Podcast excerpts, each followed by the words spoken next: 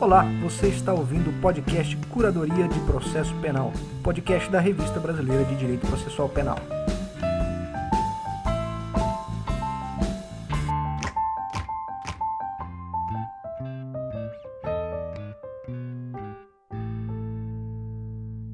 Então vamos lá, sejam bem-vindos, sejam bem-vindas a mais um episódio do Curadoria de Processo Penal. Eu me chamo Rafael de Deus Garcia e toco esse podcast produzido pela RBDPP. Hoje conversaremos sobre busca pessoal, o famoso baculejo, bacu, a dura, a geral, a partir do artigo A busca pessoal no direito brasileiro, medida processual probatória ou medida de polícia preventiva. O artigo é da Gisela Guiar Vanderlei, que é graduada e mestre em Direito pela Universidade de Brasília, foi, por um breve período, juíza no Tribunal de Justiça de Minas Gerais, aprovada em primeira colocação, mas logo depois passou também na primeira colocação para juíza no Tribunal de São Paulo, onde hoje atua. Junto comigo, Manuela Abá Valença. Diz aí, Manuela, tudo bom? Olá, pessoal. Bom, a Manuela é da equipe editorial da RBDPP, professora da Federal de Pernambuco e doutora também pela UNB. Hoje estamos aqui entre colegas, representando a Universidade de Brasília. Bom, pessoal, a Gisela, é, eu devo dizer, né, ela é uma amiga é, pessoal muito querida. Foi minha colega de graduação de pós na UNB e compartilhamos também do orientador, professor Evandro Pisa Duarte, que merece aqui com certeza uma menção honrosa, que também tem um longo trabalho no tema da atuação policial e temas correlatos. Mas eu me isento aqui de qualquer coleguismo ou corporativismo na escolha dessa convidada, porque o artigo da Gisela é realmente muito bom e uma das publicações de referência da RBDPP. E eu tive aprovação lá da chefia do Vinícius Vasconcelos, que elogiou bastante o artigo.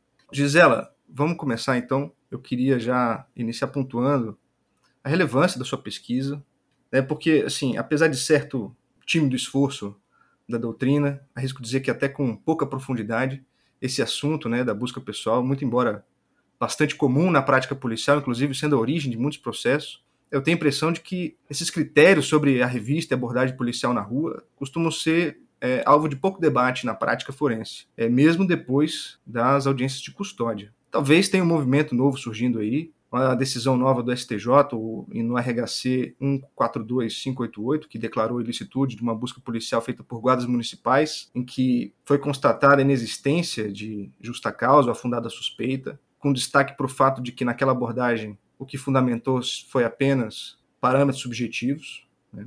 E também destaco uma abordagem que teve no estado de Goiás, na cidade ocidental, de um jovem negro que treinava acrobacias com sua bicicleta e foi então abordado. E ele questionou os policiais os motivos daquela abordagem, o que acabou gerando muito debate na própria sociedade, com intensa repercussão midiática. Então, só para contextualizar esse tema, né, a importância dele, eu queria começar perguntando para você é, o que, que motivou essa escolha desse tema e qual que é o problema central que você busca responder no seu artigo. Bom, bom dia, Rafa. Bom dia, Manuela. Estou muito feliz de estar aqui no podcast. Eu sou, eu sou ouvinte do podcast, né, Rafa? Já tinha te contado. Estou até meio viciado ouvindo os episódios. Então é, é muito interessante participar agora, é, tendo a oportunidade de dar minha contribuição também, de trocar ideia, conversar. E ainda mais conversando com um amigo, né? Como você já descortinou. Então, eu comecei a estudar esse tema ainda na graduação. Então, o professor Evandro Pisa um dia numa aula de processo penal falou que ia coordenar uma pesquisa sobre tráfico de drogas e que um dos objetivos dele era utilizar nessa pesquisa algum estudo sobre a prática da stop and frisk, que é algo análogo né, à nossa abordagem revista, à nossa busca pessoal, é, no âmbito da jurisprudência da Suprema Corte dos Estados Unidos. Então ele mencionou um dia numa aula que ele queria estudar essa stop and frisk, queria que algum aluno o ajudasse a pesquisar a jurisprudência da Suprema Corte americana. E daí eu me interessei, assim, é, para ser sincero com você, esse tema sempre me deixou um pouco inquieta, porque eu pensava que era uma questão tão trivial, né? A gente saber, poxa, quando que a polícia pode abordar alguém na rua? Por que, que ela pode abordar alguém na rua? E eu tinha algum receio porque me parecia uma questão tão básica, e eu estava lá no sexto, sétimo semestre da graduação e eu não fazia a menor ideia de como responder a essa indagação que me parece ser central não só como uma questão jurídica, vamos dizer assim, de, de dogmática, mas uma questão de cidadania mesmo, né? Como cidadãos, me parece que é, era algo muito básico. eu saber dizer para alguém que me perguntasse, ah, a polícia pode abordar em tais e quais situações. Então eu comecei a estudar o tema nesse contexto, na verdade, então estudando no direito americano, na jurisprudência da Suprema Corte, os principais precedentes, basicamente desde a década de 60, e só depois é que eu fui passar a estudar a busca pessoal no direito brasileiro. E realmente eu tive um, um choque de realidade, vamos dizer assim, porque no direito americano nós temos muitos precedentes da Suprema Corte sobre a atuação policial, não só sobre a stop and frisk, mas sobre buscas e apreensões de modo geral. E aqui no Brasil, em relação à abordagem revista, à busca pessoal, mais precisamente, é quase como se essa questão não, não fosse uma questão jurídica, não fosse uma questão que pertence ao campo do direito, ao campo dos tribunais, mas como se fosse uma questão exclusivamente das polícias, como se definir quem pode ser abordado e revistado e por quais razões é, fosse uma questão técnico-operacional, de modo que me parece que hoje é, a gente tem uma alteração de cenário na jurisprudência, mas no momento em que eu estava estudando esse tema, causava até algum estranhamento o fato de eu estar estudando esse tema no âmbito do direito. Até alguns professores comentaram comigo: como assim você está estudando baculejo? Tenho que escrever sobre esse tema? E, e aí eu, eu realmente quis é, assumir o desafio e aí, na graduação, a monografia foi sobre isso, e na sequência, a dissertação de mestrado também. Uma das coisas que você pontua no artigo é a questão é, do termo fundada suspeita, lá do artigo 244 é, do CPP, no sentido de que ele foi deslocado do seu sentido legal, inclusive sendo um texto original do código lá de 41, né? e ganhou uma abrangência muito ampla. É por aí, o que você tem a dizer sobre esse aspecto especificamente?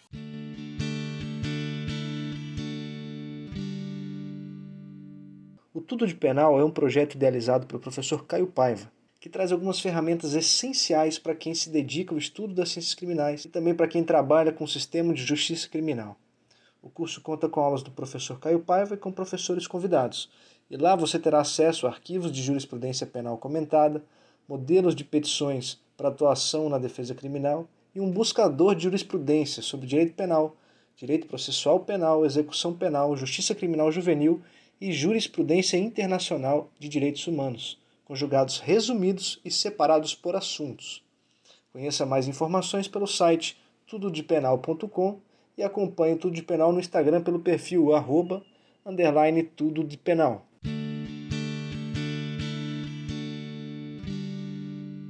Então, Rafa, a ideia na dissertação era de primeiro tentar fazer um confronto entre a forma pela qual as polícias praticam a busca pessoal, então, confronto entre o plano empírico e o plano normativo da, legislação brasileira. Então, minha ideia era bem básica, de analisar se a forma pela qual as polícias praticam abordagens e revistas é, possuía fundamento legal, possuía permissivo legal. E o segundo, um segundo momento da dissertação era de fazer essa análise de direito comparado, já passando a analisar como que se dá o controle judicial da, da busca pessoal no Brasil e nos Estados Unidos. E aí, nesse primeiro momento, ao analisar a compatibilidade entre, entre as práticas policiais e a legislação penal brasileira, a legislação brasileira como um todo, eu vim a descobrir que a busca pessoal possui um permissivo legal, consta do Código de Processo Penal, que é basicamente o artigo 244 do CPP. A gente não tem regulamentação da busca pessoal ou da abordagem revista no plano legal, no âmbito do direito administrativo. Então, só no direito processual penal que essa prática é regulamentada. E lá no artigo 244 do CPP, nós temos três hipóteses para busca pessoal. Duas delas seriam de uma busca pessoal incidental a outras medidas. Então, a busca pessoal pode ser incidental a uma prisão ou a uma busca domiciliar. E a terceira hipótese, que é a que mais nos interessa, é a da busca pessoal como uma medida autônoma. E o requisito legal que consta desse dispositivo do CPP seria a da fundada suspeita. A gente geralmente só se refere a essa expressão, fundada suspeita. Mas o 244 exige o seguinte: é fundada suspeita de que a pessoa esteja na posse de arma proibida ou de objetos ou papéis que constituam corpo de delito. E me parece que faz toda a diferença a gente ler o dispositivo por inteiro. Então, vamos tentar desmembrar ou destrinchar esse dispositivo legal. Quando o 244 fala de arma proibida, pelo atual regramento do Estatuto do Desarmamento, a arma proibida é também um corpo de delito. Então a gente consegue resumir esse requisito legal como sendo fundado suspeita de que a pessoa esteja na posse de corpo de delito, inclusive arma proibida. E ler esse dispositivo por inteiro é o que nos permite afirmar qual é a natureza jurídica ou qual é a finalidade da busca pessoal. As polícias, em regra, praticam abordagens em revistas com uma finalidade que seria de prevenção geral. Então, é muito comum a gente ver as polícias dizendo o seguinte: olha, nós fazemos revistas no espaço público porque isso é importante para intimidar potenciais ou possíveis criminosos. Então, a gente tem aí uma finalidade de prevenção geral negativa. Então, o artigo 244 exige fundada suspeita de, corpo de, de posse de corpo de delito. E é isso que permite que a gente visualize qual é a finalidade da busca pessoal na lei. Essa finalidade é uma finalidade de obtenção de prova. Então, se o pressuposto, se o requisito da busca pessoal é afundado a suspeita de posse de corpo de delito, a gente consegue inferir a partir daí que o objetivo, que a finalidade dessa medida é a obtenção do corpo de delito, ou seja, a obtenção de prova. Essa constatação pode ser feita também a partir de uma análise topológica desse artigo 244, que está no título oitavo do CPP, que é da prova. Então, essa primeira constatação me parece que é importante para definir que a busca pessoal no CPP tem uma finalidade de obtenção de prova. Então, daí seria a ideia de que a busca pessoal no CPP é uma busca probatória, uma, uma busca investigativa. Por outro lado, na prática das polícias, a gente visualiza uma finalidade preventiva, como uma justificativa para a prática generalizada de buscas pessoais, como uma prática rotineira do policiamento ostensivo. Então, as polícias vão basicamente erigir dois fundamentos para a prática de revistas. Um primeiro é o fundamento de que revistar de modo generalizado no espaço público seria importante para intimidar possíveis criminosos. Então vejam que aí a finalidade não é investigativa, de investigar fatos pretéritos ou atuais que constituam crime, a fim de obter corpo de delito, mas sim a de evitar, de prevenir futuros e eventuais crimes por é, possíveis criminosos, que daí seria um propósito então de prevenção geral negativa, né? Uma outra justificativa, também preventiva, utilizada pelas polícias, é o de que Fazer revistas generalizadas no espaço público também seria importante para afirmar a presença policial nesses espaços, para afirmar a autoridade das polícias nesses espaços, que daí seria, então, uma finalidade de prevenção geral positiva. Então, o que me pareceu no trabalho, e é uma constatação até bastante singela, me parece, é de que se a gente analisa o artigo 244 na sua integralidade, ou seja, lendo que a fundada suspeita não é uma fundada suspeita de qualquer coisa, é uma fundada suspeita de posse de corpo de delito, que é muito específico, é a partir daí que a gente vai conseguir constatar que o CPP não tem permissivo legal para buscas preventivas, de qualquer ordem. O artigo 244 somente permite buscas investigativas, buscas probatórias. Essa constatação, apesar de ser muito singela, não costuma ser apresentada nas, ob nas obras doutrinárias sobre esse tema. Em regra, a gente tem duas constatações na doutrina a respeito do artigo 244. Uma primeira constatação é de autores que apontam que a fundada suspeita é uma brecha para o arbítrio, é uma margem para um autoritarismo das polícias. Mas veja, se de fato a gente abandona o complemento ou o objeto da fundada suspeita, esse requisito se torna extremamente genérico, porque pode ser fundada suspeita de qualquer coisa. E, inclusive, quando a gente abandona esse objeto, essa suspeita, ou, ou esse complemento da fundada suspeita, a gente permite que a polícia faça menção a condutas ou a situações que não são nem sequer discriminadas. Então, é muito comum, em autos de prisão em flagrante, a polícia fazer menção a uma atitude suspeita, como se isso fosse um sinônimo de fundada suspeita, que seria supostamente um requisito legal. Então, a atitude suspeita é o quê? É uma atitude que evoca estranhamento, que evoca desconfiança, evoca inquietação mas não necessariamente eu vou conseguir correlacionar essa atitude estranha ou que desperta inquietação a uma circunstância a partir da qual eu consigo inferir que, aquele, que aquela pessoa a ser abordada possui corpo de delito. Então, me parece que quando a gente diz assim, ah, fundada suspeita da margem para arbitrariedade, na verdade é essa leitura incompleta do requisito legal que dá margem para arbitrariedade, porque o requisito fundado suspeita de posse de corpo de delito não é tão amplo assim o policial precisaria articular racionalmente qual é a circunstância que ele está é, visualizando que permite que ele consiga inferir que aquela pessoa possui corpo de delito e de qual crime. Né? Se tem corpo de delito, isso significa que houve ou que há um crime em investigação. E uma segunda corrente da doutrina já aponta o contrário.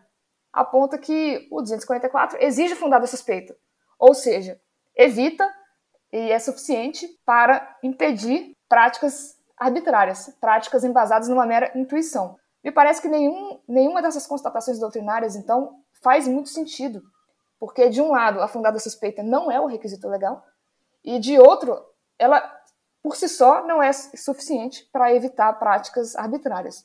O que me parece que permite dar sentido, dar uma razão de ser para a busca pessoal, seria o requisito da fundada suspeita de posse de corpo de delito, que vai exigir muito mais do policial. Não basta que ele diga que ele viu uma situação estranha, um contexto que despertou a sua desconfiança. Ele vai precisar articular racionalmente por que, que aquelas circunstâncias permitem que ele chegue à conclusão de que aquela pessoa porta corpo de delito. Olá, pessoal. Né? Mais uma vez, queria agradecer por esse convite, participar desse debate a partir de um texto que há muito tempo é, Gisela tem utilizado em sala de aula, por acreditar que ele avança substancialmente no debate sobre a busca pessoal, algo que, na maior parte das vezes, manuais de processo penal é, não são, na minha opinião, suficientemente é, aprofundados. Né? Então, esse texto ele tem uma importância é, de tratar esse tema como um tema central, mas também de trazer diretrizes objetivas sobre é, a possibilidade jurídica da busca pessoal. Né? Você localiza muito bem a má leitura feita do termo fundada suspeita, como se fosse fundada suspeita é, de qualquer tipo de comportamento, né, desviante ou desordeiro, quando na verdade é, o artigo ele estaria se referindo a uma fundada suspeita é, de estar na posse de um corpo de delito, né? Acho que o código poderia ter uma redação melhor mesmo, né? Mas mesmo com esta redação, você pontua bem que qualquer exacerbação ela é mesmo uma exacerbação ilegal, que portanto não se sustentaria, né, do ponto de vista do CPP. O que eu gosto muito também, Gisela, assim, desse teu trabalho e de outros, é você trazer para o centro do debate da dogmática processual penal o tema das polícias. E, portanto, tematizar a polícia para além é, do que a gente faz normalmente, que é tematizar o inquérito policial. Que a gente já faz, na minha opinião, também de modo tímido mas você traz outros momentos da atuação policial para as suas reflexões. Né? É, e a abordagem, como o Rafael situou no início, é um momento crucial no sistema de justiça brasileiro, na medida em que essas abordagens elas são a principal desencadeadora de processos criminais.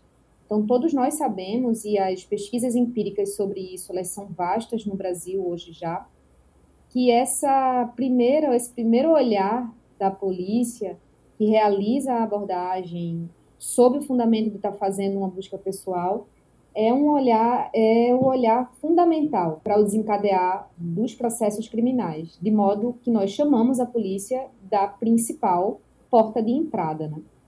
E você trazer isso para o centro do debate, trazer essa porta de entrada e o funcionamento das polícias para dentro desse, desse centro na dogmática processual penal, para dentro do debate central na dogmática penal, é, é de fato fundamental. E aí nos leva a um outro debate que você também faz muito bem, em diálogo com a jurisprudência da Corte é, Constitucional Americana, né, sobre o controle judicial da atividade policial. No Brasil, nós temos um modelo de controle policial é, que é realizado de modo interno pelas suas corregedorias e externo pelo Ministério Público. Esse é o, é o, é o mandato constitucional do Ministério Público, um dos, né? Mas a gente perde de vista uh, que o judiciário tem um papel muito importante a cumprir no controle da atividade policial quando ele valida ou invalida atos promovidos pela polícia. E, e essa é uma temática bastante abordada pela doutrina americana sobre que papel e os limites, evidentemente, desse papel que o judiciário teria a cumprir. Mas que ele cumpre, na medida em que se chega a uma abordagem feita sem critério e essa abordagem ela é validada, por exemplo, numa atitude de homologação de uma prisão em flagrante, isso comunica à polícia que o modo dela atuar é um modo considerado correto. E, na verdade, essa é a tônica da ação judicial em relação à polícia no Brasil hoje. Né? Um grande laboratório para a gente compreender isso tem sido as audiências de custódia, onde essas abordagens elas são cotidianamente postas à frente de magistrados e de magistradas que têm, portanto, uma grande oportunidade de validar ou não buscas com ou sem critério, ou de considerar essas buscas como sendo buscas sem critério objetivo. E se são buscas sem critério objetivo, elas deveriam conduzir a uma uh, não reconhecimento da legalidade daquele flagrante, porque ele decorreu de uma violação à intimidade e à privacidade não sustentada nem constitucionalmente e nem é, legalmente, como você muito bem pontua no seu artigo. Então, teu artigo é um convite também a pensar é, de que modo o judiciário é parte dessa, desse cenário em que nós encontramos práticas policiais que exacerbam a própria literalidade da lei ou que não tem parâmetro muito claro na lei para poder é, atuar, e isso é uma discussão que tem sido feita também sobre a ausência de um mandato policial muito mais evidente, é um debate que o professor Felipe Freitas fez na tese aqui na UNB também, tem feito em seus escritos, escritos posteriores, que é pensar o que a polícia deve fazer. E o que ela deve fazer tem como estar minimamente normativado, porque a gente sabe que não tem como a gente prever é, legalmente ou em regulamentos ou em normativas gerais tudo que a polícia fará. Né?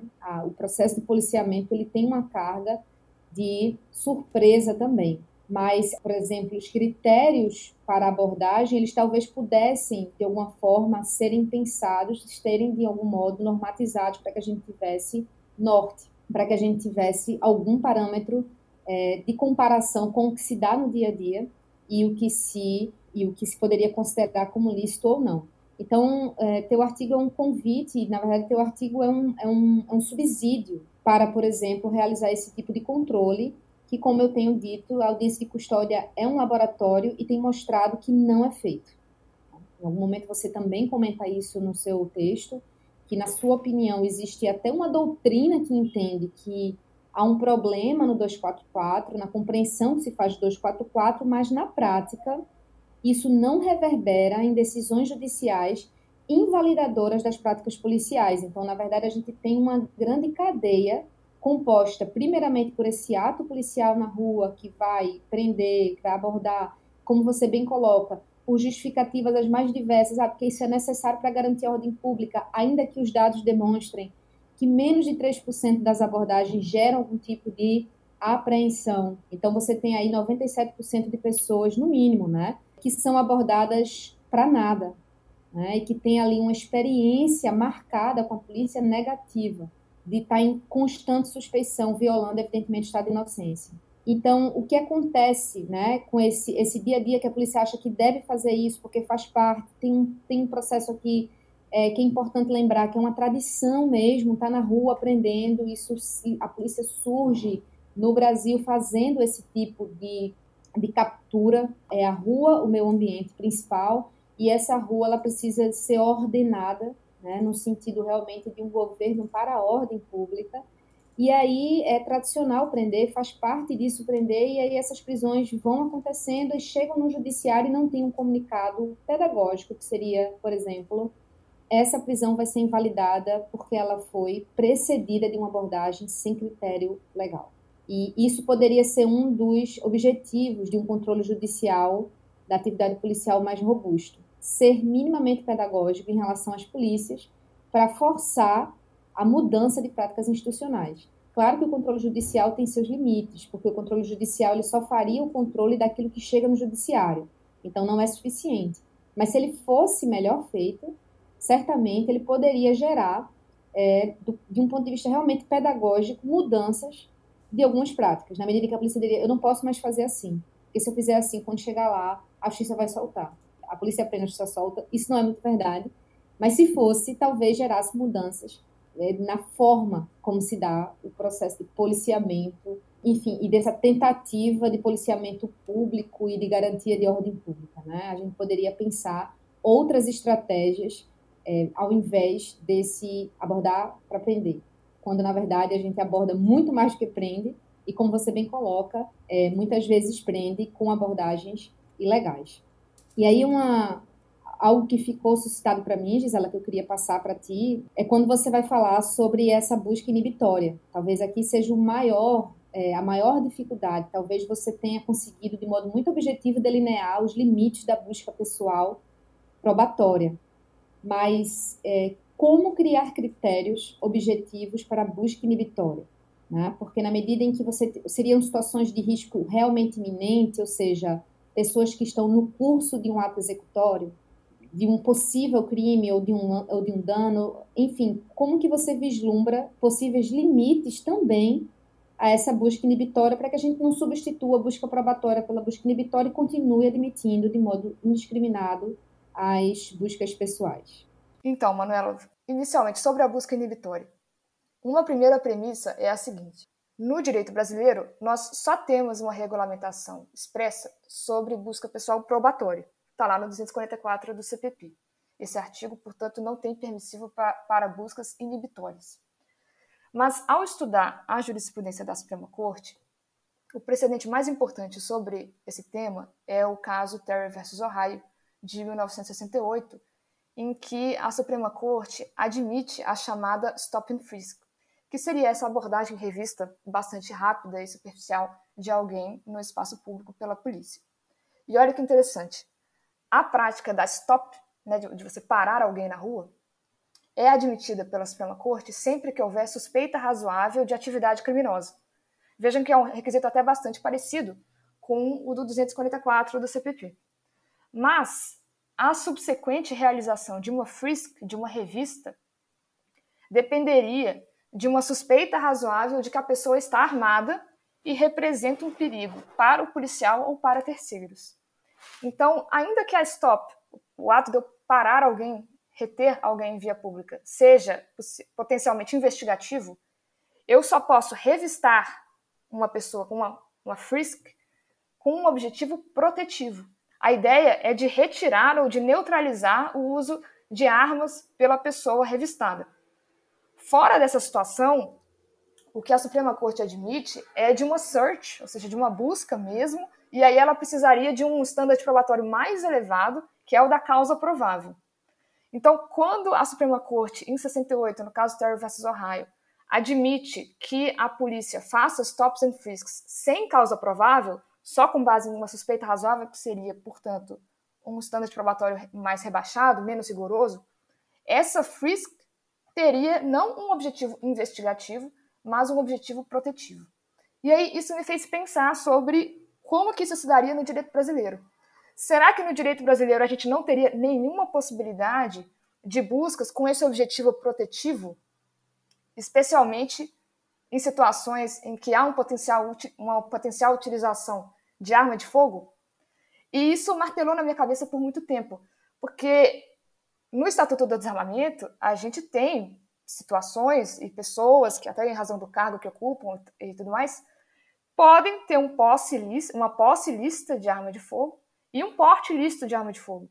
Então a gente pode ter uma situação de perigo em razão é, da posse ou do porte da arma, e no entanto essa arma não vai ser corpo de delito, não vai ser uma arma proibida nos termos do 244. Então a gente pode ter uma situação é, que vai causar alguma perplexidade, porque nós não vamos poder, não vai haver um, um permissivo legal para uma busca probatória nos termos do 244, porque não há suspeita, não há fundada suspeita de posse de corpo de delito, porque aquela pessoa é, eventualmente pode ter o registro da arma e autorização para o porte ou para a posse, conforme o caso. E aí a polícia ficaria de mãos atadas, apesar de ter uma situação de, de perigo em que seria interessante a sua atuação. Isso despertou muito a minha preocupação, porque me parece que é importante que a gente diga quando a polícia não pode agir e também dizer quando que ela pode agir, e mais, quando que ela deve agir. E essa minha preocupação se tornou ainda mais é, presente quando eu li um artigo de um autor norte-americano que estudou a atuação da polícia de Los Angeles. E o que, que ele verificou? A polícia de Los Angeles fazia muito poucas stops and frisks. E aquilo chamou a atenção dele. E o que, que ele acabou verificando? Que a polícia de Los Angeles tendia a não fazer intervenções policiais menos invasivas. E isso fazia com que houvesse um aumento de intervenções policiais mais drásticas, mais letais. Então ele conta um, um caso de uma situação em que a polícia de Los Angeles recebeu uma informação de que haveria um, um roubo a mão armada em um, em um restaurante, em uma loja do McDonald's. A polícia se dirigiu a esse local, verificou que realmente chegaram ali é, potenciais assaltantes com máscara, com armamento, etc., que cercaram o restaurante. E a polícia optou por não intervir, por não abordar essas pessoas. Aguardou com que o restaurante fechasse, verificou que os assaltantes entraram no restaurante, fizeram o gerente do restaurante de, de refém, e aí quando o refém acionou a polícia pelo 911, né, Aí sim a polícia passou a intervir, perseguiu os assaltantes, bloqueou a saída e aí promoveu uma intervenção letal. Matou, eh, se eu não estou enganada, três dos, dos assaltantes. E aí a polícia foi indagada: por que, que vocês não, interv não intervieram antes? de haver o assalto? Por que vocês não fizeram uma abordagem revista antes para apreender as armas e evitar que o assalto ocorresse? E o, o chefe de polícia respondeu que se eles tivessem feito isso, se eles tivessem retido e, e efetuado a prisão desses assaltantes, então, muito provavelmente a justiça soltaria no dia seguinte, por fiança, ou enfim, por qualquer outra medida cautelar, e possivelmente haveria novos assaltos praticados por esses sujeitos, e, portanto, essa tática de, de legitimar, vamos dizer, o extermínio desses suspeitos seria uma estratégia mais interessante do ponto de vista desse chefe de polícia. Então, quando eu li esse artigo, eu fiquei um pouco preocupada, porque ficou muito claro para mim que, claro que é importante que a gente é, restrinja, regulamente os âmbitos de atuação das polícias, esclareça qual que é o requisito legal, mas a polícia precisa eventualmente atuar quando houver uma situação de perigo. Então pode haver algumas situações em que eu não tenho ainda um crime, não, eu não tenho um fato pretérito ou atual que legitime uma busca probatória ou investigativa, mas existem situações de perigo atual ou iminente em que a polícia tem o poder dever de agir, de intervir. E na minha dissertação eu tentei então utilizar como parâmetros legais, tendo em vista que a gente não tem regulamentação legal específica disso aqui no Brasil, as excludentes de licitude do estado de necessidade e da legítima defesa, tal como definidas no Código Civil e no Código Penal. Não me parece que seja o ideal, mas é o que a gente tem hoje em termos de, de permissivo legal para começar a pensar esse tema. Então, em um Estado de Direito, a gente precisa atuar sempre a partir do princípio da legalidade. E nesse ponto do trabalho, que eu acho que foi um dos mais desafiadores, a minha ideia é só de a gente começar a debater quais são os requisitos, os critérios para essas buscas protetivas ou inibitórias, que visam a evitar a concretização de um perigo e não apenas a investigar um crime pretérito ou atual. Bom, pessoal, é isso. Eu acho que já temos um excelente episódio. Manuela, eu acho que não tinha pessoa melhor para conduzir esse episódio aqui comigo e te agradeço demais por ter aceitado o convite de vir participar aqui do podcast. Gisela, obrigado também por contribuir com a revista e convido todo mundo que está nos ouvindo a ir lá conferir esse artigo. E se você gostou desse episódio, compartilha com quem você acha que merece ouvi-lo. Bom, passo a palavra então para vocês fazerem as considerações que vocês quiserem sentirem vontade para fazer. Muito obrigado, Manuela e Gisela. Eu que agradeço, é, Rafael, a você é, pelo convite. Para mim foi realmente uma honra participar desse debate com Gisela e, na verdade, só me deixou com mais vontade, Gisela, da gente conversar um pouquinho mais, né? É, existem hoje alguns estudos interessantes sobre como a jurisprudência americana tem recuado em relação ao próprio paradigma de Terry, né? É, a gente passou, por exemplo, uma experiência de tolerância zero no, em Nova York, em que a tônica era mesmo né, o maior número possível de abordagens. É, a gente, enfim, eu fiquei com vontade, na verdade, de ir além e te agradeço demais pelo artigo, mas não só esse artigo, pela dissertação e pelas reflexões que você tem feito no campo do processo penal, que tem sido realmente importante para a gente pensar policiamento no Brasil. Mais uma vez, Rafael, obrigada, parabéns RBDPP, né, por mais essa iniciativa que é o podcast e é isso, gente. Cheguem lá no nosso site, vão ler os artigos de Gisela, que é referência, outros, né, de excelente qualidade também. Rafa, Manuela, eu que tenho a agradecer pela possibilidade da gente estar debatendo esse tema. Eu adoro debater essas questões, acho que cada vez que a gente debate, discute, a gente vai aprendendo mais coisas, vai pensando mais. É um tema que me evoca cada vez mais perguntas e me traz menos certezas. E com certeza a gente está discutindo esse tema vai permitindo o avanço, tanto em termos de doutrina quanto em termos de, de jurisprudência. Agradeço muito pelo convite. Obrigada, viu, Rafa?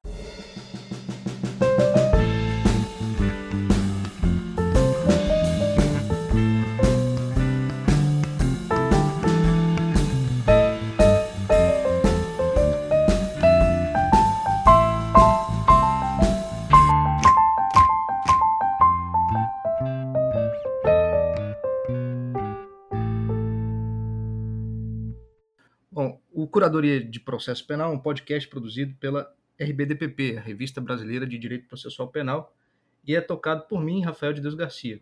A vinheta é de composição e execução minha e da Bia Nobre, e a arte visual é do Kaique Ribeiro. Até a próxima, pessoal.